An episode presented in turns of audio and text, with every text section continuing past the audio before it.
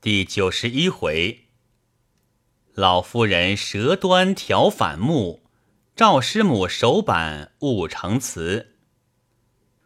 叶伯芬自从八戒上大舅爷之后，京里便多了个照应，尽得他又百般打点，逢人巴结，慢慢的也就起了红点子了。此时军装局的总办因事撤了差。上峰便以以资熟手为名，把他委了总办。孝存任满之后，便沉孽开帆，连升上去。几年功夫，伯芬也居然放了海关道。恰好同一日的上谕，赵孝存由福建藩司做升了福建巡抚。伯芬一面写了禀帖去贺任。顺便缴还献帖，另外备了一份门生帖子，夹在里面寄去，算是拜门。这是官场习气，向来如此，不必提他。且说赵孝存出世以来，一向未曾带的家眷，只有那年在上海娶陆恒房，一向带在任上，升了福建府台。不多几时，便接着家中电报，知道太太死了。孝存因为上了年纪，也不思续娶。恒房一向得宠，就把他扶正了，作为太太。从此陆恒房便居然夫人了。又过了几时，江西巡抚北京里都老爷参了一本。降了四品京堂，奉旨把福建巡抚调了江西。孝存交谢过后，便带了夫人乘坐海船到了上海，以便取到江西。上海官场早得了电报，预备了行辕。孝存到时，自然是印委各员都去迎接。等县驾到了行辕之后，又纷纷去禀安禀见。孝存府君传令一概挡驾，单请道台相见。伯芬整整衣冠，便跟着巡抚进内，行礼已毕。孝存先说道：“老弟，我们是至好朋友，你又何必客气？一定学那俗套。”交起帖来，还要加上一副门生帖子，叫我怎么敢当？一向想寄过来公缴，因为路远不便。此刻我亲自来了，明日找了出来，再亲自面缴吧。伯芬道：“承师帅不弃，收在门下，直到感激的了不得。师帅客气，直到不敢当。”孝存道：“这两年上海的交涉还好办吗？”伯芬道：“涉及外国人的事，总有点啰嗦，但求师帅教训。”伯芬的话还未说完，孝存已是举茶送客了。伯芬站起来，孝存送到廊檐底下，又说道：“一两天里。”那人要过来给老太太请安，伯芬连忙回道：“知道母亲不敢当，师母驾到，知道立当扫净恭迎。”说罢，便辞了出来，上了绿泥大轿，鸣锣开道，径回衙门。一直走到上房，便叫他太太预备着，一两天里头，师母要来呢。那位郡主太太便问：“什么师母？”伯芬道：“就是赵师帅的夫人。”太太道：“他夫人不早就说不在了，记得我们还送过店礼的，以后又没有听见他续娶，此刻又哪里来的夫人？”伯芬道：“他虽然没有续娶，却把那年讨的一位姨太太扶正了。”夫人道。是哪一年讨的？哪一位姨太太？伯芬笑道：“夫人还去吃喜酒的，怎么忘了？”太太道：“你叫他师母。”伯芬道：“拜了师帅的门，自然应该叫他师母。”太太道：“我呢？”伯芬笑道：“夫人又来了，你我还有甚分别？”太太道：“几时来？”伯芬道：“方才师帅交代过，说一两天就来，说不定明天就来的。”太太回头对一个老妈子道：“周妈，你到外头去，叫他们赶紧到外头去打听，今天可有天津船开？有啊，就订一个大菜间儿；没有呢，就叫他打听今天长江是什么船，也订一个大菜间儿，是到汉口去的。”周妈答应着要走，伯芬觉得诧异道：“周妈，且慢着。”夫人，你这是什么意思？那位郡主夫人脸照重霜的说道：“有天津船呢，我进京看我哥哥去。不啊，我就走长江回娘家。你来管我？”伯芬心中恍然大悟，便说道：“夫人，这个又何必认真？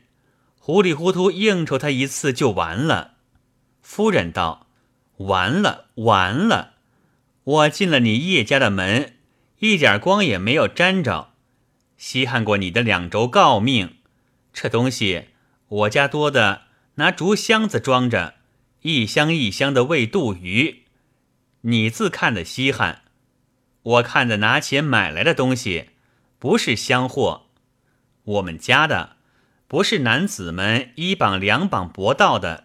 就是丈夫们一刀一枪挣来的，我从小就看到大，稀罕了你这点东西。开口夫人，闭口夫人，却叫我去拜臭婊子做师母。什么赵小子，长得那个村样，字也不多认的一个，居然也府台了，叫他到我们家去舀夜壶，看用得着他不？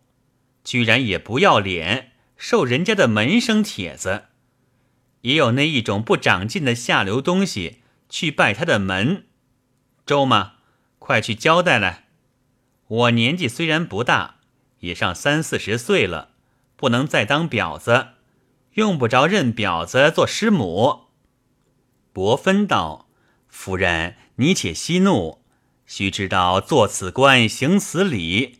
况且现在的官场，在外头总要融合一点儿，才处得下去。”如果处处认真，处处要摆身份，只怕寸步也难行呢。太太道：“我摆什么身份来？你不要看的我是摆身份，我不是摆身份的人家出身。我老人家带了多少年兵，顶子一直是红的，在营里头，哪一天不是与士卒同甘苦？我当儿女的敢摆身份吗？”伯芬道。那么就请夫人通融点儿吧，何苦呢？夫人道：“你叫我和谁通融？我待你当了多少年家，调和里外，体恤下情，哪一样不通融嘞？”伯芬道：“一向多承夫人贤惠。”说到这里，底下还没说出来，夫人把嘴一劈道：“免恭维吧，少糟蹋点就够了。”伯芬道：“我又何敢糟蹋夫人？”夫人道：“不糟蹋，你叫我认婊子做师母。”伯芬道：“哎，不是这样说，我不在官场上做官呢，要怎样就怎样。既然出来做道官，就不能依着自己性子了。要应酬的地方，万不能不应酬。我再说破一句直接痛快的话。”简直叫做要巴结的地方，万不能不巴结。你想我从前出洋去的时候，大哥把我糟蹋的何等厉害，闹得几几乎回不得中国。到末了，给我一张三等船票，叫我回来，这算叫他糟蹋的够了吧？论理，这种大舅子一辈子不见他也罢了。这些事情。我一向并不敢向夫人提起，就是知道夫人脾气大，恐怕伤了兄妹之情。今天不谈起来，我还是闷在肚里。后来等大哥从外洋回来，你看我何等巴结他。如果不是这样，哪里？这句话还没说完，太太把桌子一拍，道：“哼，这是什么话？你今天怕是犯了疯病了？怎么拿婊子比起我哥哥来？再不口吻些，也不该说这么一句话。你这不是要糟蹋我娘家全家吗？我娘家没人在这里，我和你见老太太去，评评这个理看。我哥哥。”可是和婊子打比较的。伯芬还没有答话，丫头来报道：“老太太来了。”夫妻两个连忙起身相迎。原来他夫妻两个斗嘴，有人通报了老太太，所以老太太来了。好个叶太太，到底是失礼人家出身，知道规矩礼法，和丈夫拌嘴时。虽闹着说要去见老太太评理，等到老太太来了，他却把一天怒气一齐收拾起来，不知放到哪里去了，现出一脸的和颜悦色来，送茶装烟。伯芬见他夫人如此，也便敛起那悻悻之色。老太太道：“他们告诉我说你们在这里吵嘴。”吓得我忙着出来看，谁知原是好好的，是他们骗我。伯芬心中定了主意，要趁老太太在这里，把这件事商量妥当，省得被老婆横亘在当中，弄出笑话。因说道：“儿子正在这里和媳妇吵嘴呢。”老太太道：“好好的吵什么嘞？”你好好的告诉了我，我给你们判断是非曲直。伯芬便把上文所叙他夫妻两个吵闹的话一字不漏的述了一遍。老太太坐在当中，两手拄着拐杖，侧着脑袋细细的听了一遍，叹了一口气，对太太道：“哎，媳妇啊。”你是个金枝玉叶的贵小姐，嫁了我们这么个人家，自然是委屈你了。太太吓得连忙站起来道：“老太太言重了，媳妇虽不敢说知书识礼，然而嫁鸡随鸡，嫁狗随狗这句俗话，是从小听到大的，哪里有什么叫做委屈？”说罢，连忙跪下。老太太连忙扶他起来，道：“媳妇，你且坐下，听我细说。这件事气呢，原怪不得你气，就是我也要生气的。然而要顾全大局呢，也有个无可奈何的时候。到了无可奈何的时候，就不能不自己开解自己。”我此刻把最高的一个开解说给你听。我一生最信服的是佛门。我佛说一切众生皆是平等，我们便有人畜之分。到了我佛慧眼里头，无论是人是鸡是狗是龟是鱼，是蛇虫鼠蚁是狮子蝌蚪，总是一律平等。既然是平等，哪怕他认真是鳖是龟，我佛都看的是平等，我们就何妨也看得平等呢？何况还是个人，这是从佛法上说起的，怕你们不信服。你两口子都是做官人家出身，应该信服皇上。你们可知道皇上眼里？看的一切百姓都是一样的吗？那做官的人，不过皇上因为他能办事，或者立过功，所以给他功名，赏他俸禄罢了。如果他不能立功，不能办事，还不同平常百姓一样吗？你不要看着外面的威风势力是两样的，其实骨子里头一样的是皇上家的百姓，并不曾说做官的有个官种，做平常百姓的有个平常百姓种。这就不应该谁看不起谁。譬如人家生了几个儿子，做父母的总有点偏心，或者疼这个，或者疼那个。然而他们的兄弟还是兄弟，难道那父母疼的就可以看不起那父母不疼的吗？这是从人道上说起的。然而你们心中总不免有个贵贱之分，我索性和你们开解到底。媳妇啊，你不要说我袒护儿子，我这是平情着理的说话。如果说的不对，你只管驳我，并不是我说的话都合道理的。陆恒房呢，不错，他是个婊子出身。然而伯芬并不是在妓院里拜他做师母的，亦并不是做赵家姨太太的时候拜他做师母的。甚至赵孝存升了府台，这边闭铁拜门。那时候还有个真正师母在上头，只等到真正师母死了，小存把他扶正了，他才是师母。须知这个师母不是你们拜认的，是他的运气好，恰恰碰上的。何况堂堂封疆也认了他做老婆，非但主中贵，主平凡，居然和他请了诰命。做了朝廷命妇，你想，皇上家的诰命都给了他，还有甚门生师母的一句空话呢？媳妇，你懂得嫁鸡随鸡，嫁狗随狗。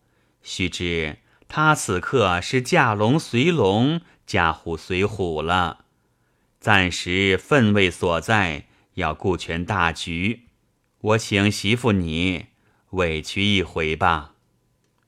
太太起先听到不是在妓院拜师母的一番议论，已经局促不安。听得老太太说完了，越觉得脸红耳热，连忙跪下道：“老太太息怒，这都是媳妇一时偏执，惹出老太太气来。”老太太连忙搀起来道：“哎，我怒什么，气什么？”你太多礼了，你只说我的话错不错？太太道：“老太太教训的是。”老太太道：“伯芬呐，也有不是之处。”伯芬听见老太太派他不是，连忙站了起来。老太太道：“我亲家是何等人家？你大舅爷是何等身份？”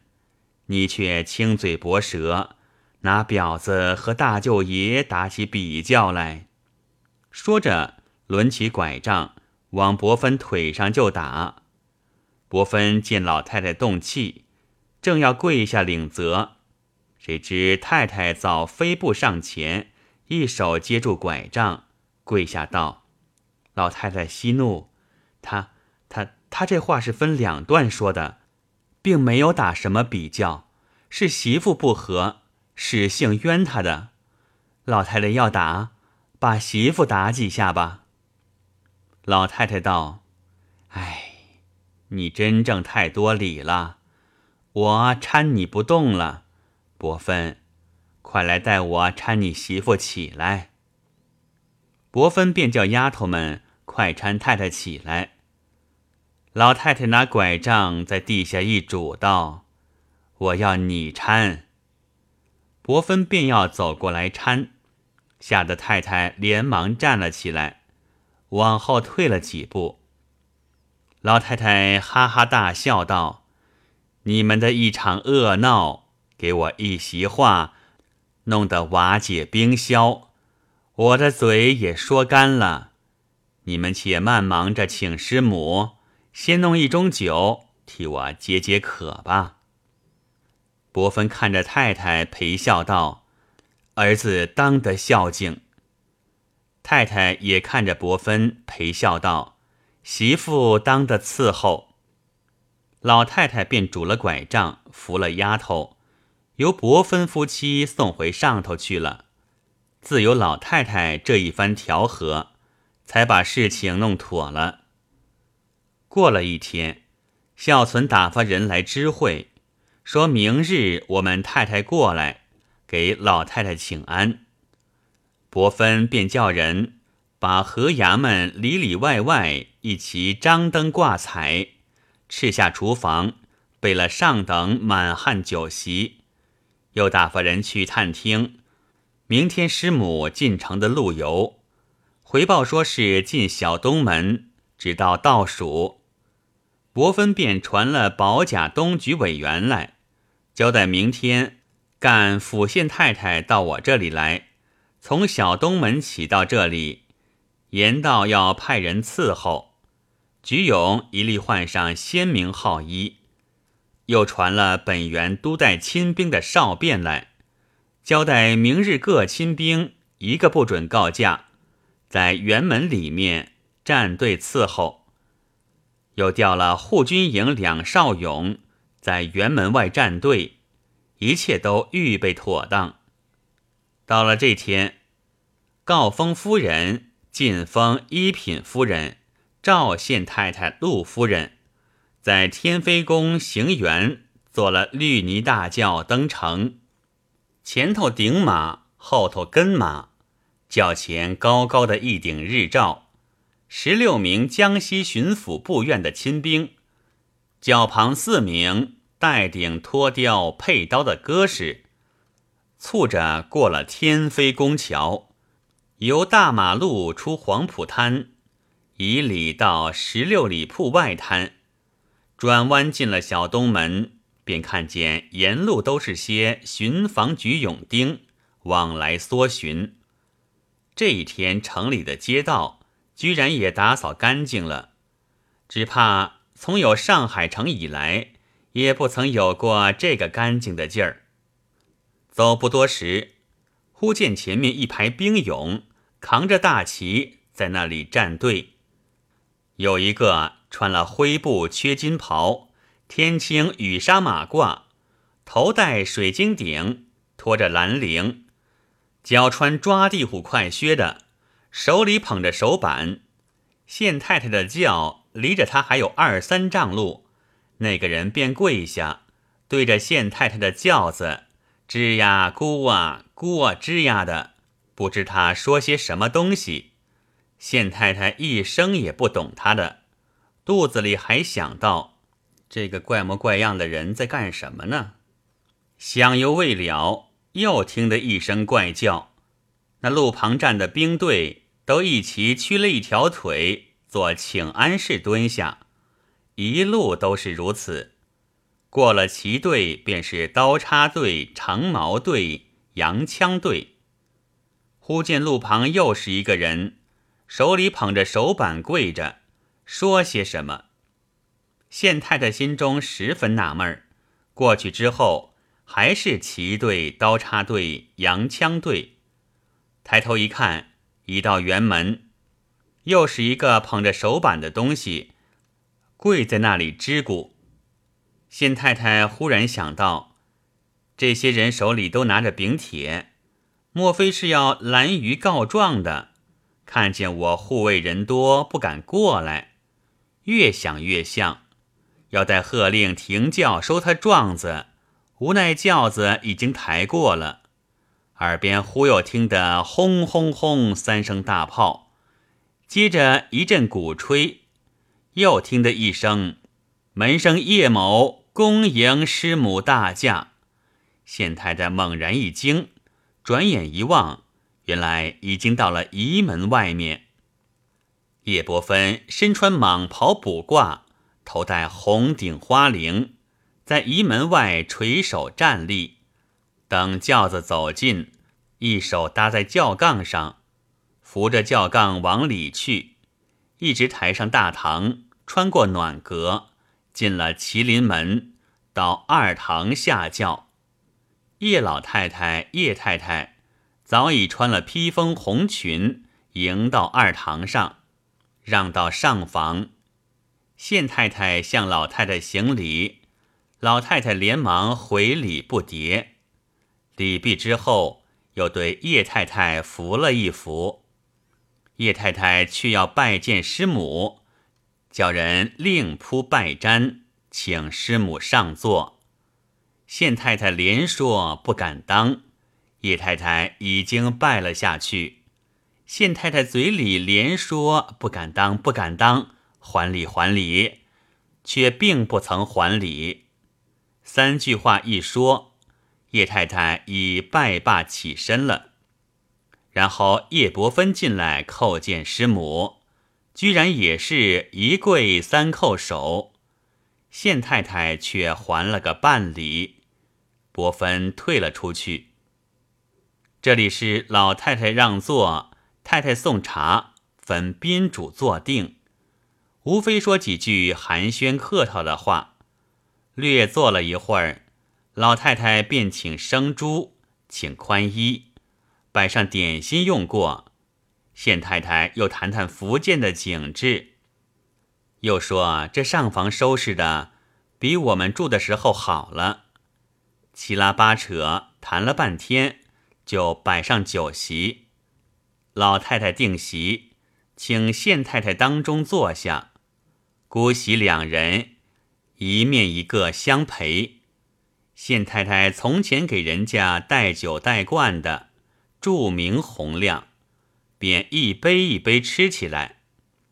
叶伯芬聚了衣冠，来上过一道鱼翅，一道燕窝，停了一会儿。有亲来上烧烤，县太太倒也站了起来，说道：“你太客气了。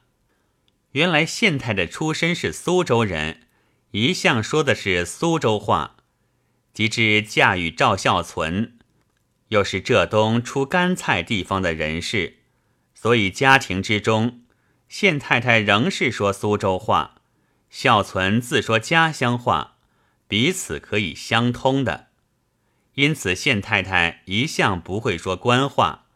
随任几年，有时官眷往来，勉强说几句，还要带着一大半苏州土话呢。